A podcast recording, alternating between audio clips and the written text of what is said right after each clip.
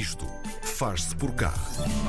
O nosso país é forte na indústria têxtil. É uma área muito, eh, com muita importância na economia portuguesa e uma fonte de inovação. De entre as várias novidades que têm surgido, algumas são verdadeiramente surpreendentes. É o caso daquilo que vamos falar no Isto Faz Por Cá de hoje. Uma camisola que produz oxigênio, tal como uma planta. Chama-se Coat, escreve-se CO2 AT, e já vou perceber se afinal disse bem o nome ou não, nasceu da colaboração de duas agências criativas nacionais. O João Ribeiro é da Stream and Tough Guy e o Felipe Mesquita da DCS Pacífica. Bem-vindos aos dois, eh, obrigado por, eh, por, pela vossa disponibilidade. Uh, João, eu disse bem o nome, é Coat que se diz? É isso mesmo, é o Coat. Coat. Então, como é, como é que esta ideia apareceu? Um casaco ou uma camisola, um hoodie, um casaco com um capuz que produz oxigênio, João? Eh, bom dia, antes de mais, obrigado pelo convite. O Coat nasceu de um desafio lançado por um cliente nosso que é a Asgard 9. Uhum. Asgard 9 é um produtor de denim paquistanês que tem como clientes finais as principais marcas de moda mundiais, uh, Zara, H&M, por exemplo. E hum, na sua estratégia de negócio há um esforço uh, verdadeiro para incutir na cadeia de produção processos mais sustentáveis.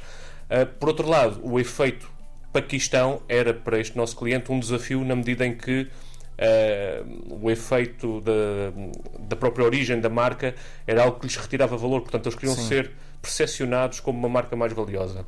Nós fizemos um trabalho de estratégia e reposicionamos a marca aos olhos destes seus consumidores uh, sobre um, uma promessa que é o futuro antes da moda, portanto, independentemente do resultado final da moda, é importante uh, perceber que todo o processo tem que ser bem respeitado de forma a que seja sustentável e, portanto, nesta ótica de sustentabilidade eh, havia um desafio acrescido que era como é que nós vamos dar a conhecer a estes clientes, que são na prática os principais decisores de quem escolhe a matéria-prima para eh, as suas produções e para as suas coleções, como é que vamos mostrar que somos de facto uma marca empenhada na sustentabilidade. E então a ideia foi criarmos esta peça, este Woody, uh, o João disse bem, uhum. este Woody foi enviado diretamente para uh, esses responsáveis das marcas esta peça pretendia uh, abarcar tudo aquilo que de tecnologia inovadora é possível ser feito hoje em dia. Ainda assim, esta era uma peça que projetava 2043, portanto, na própria peça nós escrevemos uh, coleção outono e inverno 2043, pusemos o logotipo da marca e foi enviado este, este Woody, que para além de tecnologia antibacteriana e Sim. outras tecnologias, tinha esta capacidade especial de produzir oxigênio. Uhum. Oh, oh, oh, Filipe, isto uh, nós pensamos, ok, vamos fazer um hoodie que produz oxigênio. Ora, isso está muito bem no domínio da ficção científica, mas como é que sabiam que isso era possível? Como é que sabiam a quem é que tinham de se dirigir para uh, fazer uma camisola deste género? Filipe? Acho, acho que o Filipe está desligado. Temos, temos aqui o Filipe. João, não sei se, se consegue Posso adiantar ajudar, sim, sim. Posso ajudar. Uh, na verdade, nós quando lançámos este desafio ao nosso cliente, uh, que, curiosamente o responsável de, de, desenvolvimento de negócio é português, embora trabalhe nesta marca uh, paquistanesa, explicámos que o objetivo era tentar incorporar numa única peça o topo de gama da tecnologia que a empresa era capaz de, de, de incluir. Uhum. E, e, o cliente, que é o Bernardo, para além de incluir aquilo que já era possível, uh, um tecido antitranspirante, como falei há pouco, antibacteriano, e na altura uhum. até foi no início do Covid. Este, este, projeto começou a ser desenvolvido em fevereiro de 2020, portanto foi exatamente no período de Covid. Uh, ele andou a investigar juntamente com os seus fornecedores e com os seus parceiros que mais componentes é que poderia incluir na peça. E chegámos então à conversa com um laboratório de Londres chamado Post Carbon Lab, que o que faz é conseguir incluir nos tecidos uhum. micro-organismos, que acabam a funcionar quase como umas algas, que uh, são uh, elementos vivos. Eles conseguem incorporar este material, esta, estas células no, no, nos tecidos e estas células acabam por produzir fotossíntese, ou seja, eles retiram dióxido de carbono da atmosfera uhum. e produzem oxigênio, que é uma coisa inacreditável. Nós próprios, na altura, isto agora já passou quase dois anos desde o início do lançamento em que, em que iniciámos este projeto, hoje em dia já parece para nós quase uma coisa normal, mas relembro-me que na altura foi exatamente essa sensação que tivemos. Foi, isto parece ficção científica, isto é mesmo real. Portanto, um conjunto de testes que foram desenvolvidos, inclusivamente a, a, a métrica que, que, é dada para, esta, para estas células, que na prática são micro-organismos que são incluídos no, no, nos tecidos, uhum. e neste caso o que nós fizemos foi incluir esta parte do tecido no capuz uh, do UDI, porque não conseguíamos estar a fazer toda a peça do ponto de vista de produção com essa tecnologia, ele consegue produzir o oxigênio equivalente a um carvalho uh, que, é uma coisa inacreditável. Sim, sim, é uma árvore inteira, não é uma é pontinha sequer. E na prática aquilo depois é uma peça que tem que ser regada, ou seja, ele precisa de alguma manutenção. Uh, o, o, capuz tem que ser borrifado com água uma vez sim. por semana para manter o organismo vivo, mas no caso de porventura uh, a peça acabar por morrer, portanto aquelas, aquelas, uh, aquelas entidades vivas acabarem por morrer, é possível devolvermos o UDI ao, ao laboratório e aquela parte do tecido é como que ressuscitada e volta novamente a fazer o seu processo de, de pegada negativa, neste caso, uh, de, de, retirar da, da, da, atmosfera mais dióxido de carbono do que aquele que foi necessário para a sua produção. Portanto, é uma peça viva, como gostamos de chamar, que produz oxigênio, que respira e que na prática é uma de inspiração para a indústria da moda, no sentido de mostrarmos que hoje em dia já é possível termos processos de produção sustentáveis e desta maneira inspirar toda uma indústria que muitas vezes é alvo de, de, de ataques, no sentido de, de, ser uma indústria, de certa forma, com algum grau de, poluição, não é? na sim, medida sim, em que sim, consome um conjunto de recursos. E nesse sentido queremos com isto, através desta marca para a Asgard 9, projetar o futuro da indústria da moda. Vamos ver se conseguimos então trazer eh, o Felipe. Felipe já está aí connosco, já consegue comunicar connosco? Parece que não. Que estranho. Há pouco estávamos a ouvir o Filipe antes de, em off, antes, de, antes desta conversa e agora não, não, não conseguimos trazê-lo. Talvez. Vamos ver, Filipe. Cá está? Sim. Ah, cá está. Já temos o Filipe ah. connosco então. Agora sim, Filipe Mesquita. Foi, foi da... o Pai Natal, que mais cedo. da is Pacífica. Oh, uh, oh Filipe, que aspecto é que tem este, este hoodie? Ou seja, uh, tudo bem, é um casaco que produz oxigênio, mas uma pessoa quando vai à loja quer uma peça bonita, agradável. Como, que aspecto é que ele tem? Este, este, este UDI, na realidade, ele incorpora uma série de tecnologias, uhum. mas além das tecnologias que incorpora, uh, além da fotossíntese, a capacidade de fazer fotossíntese, é antivírico, é antibacteriano, uh, tem, é antiodor, anti, anti-umidade, ou seja, ele incorpora várias tecnologias, o que fazem ou, ou que uh, acabam por constituir um abrigo, uma proteção para os elementos exteriores. Uh, mas isso para nós não era o único drive para este projeto. Esta capacidade de produzir foto, fotossíntese, oxigênio neste caso, uhum. é para nós muito importante no sentido em que uh, é um contributo uh, proativo para aquilo que é uma, uma, mudança de mentalidade sobre o futuro da moda em, em, no mundo e na indústria. E, portanto, o, o, aquilo que nós conseguimos incorporar no casaco, além deste tecido que tem estas características todas e que ao toque é muito agradável. Parece, na realidade, ao toque parece uma peça de alta costura. Uhum.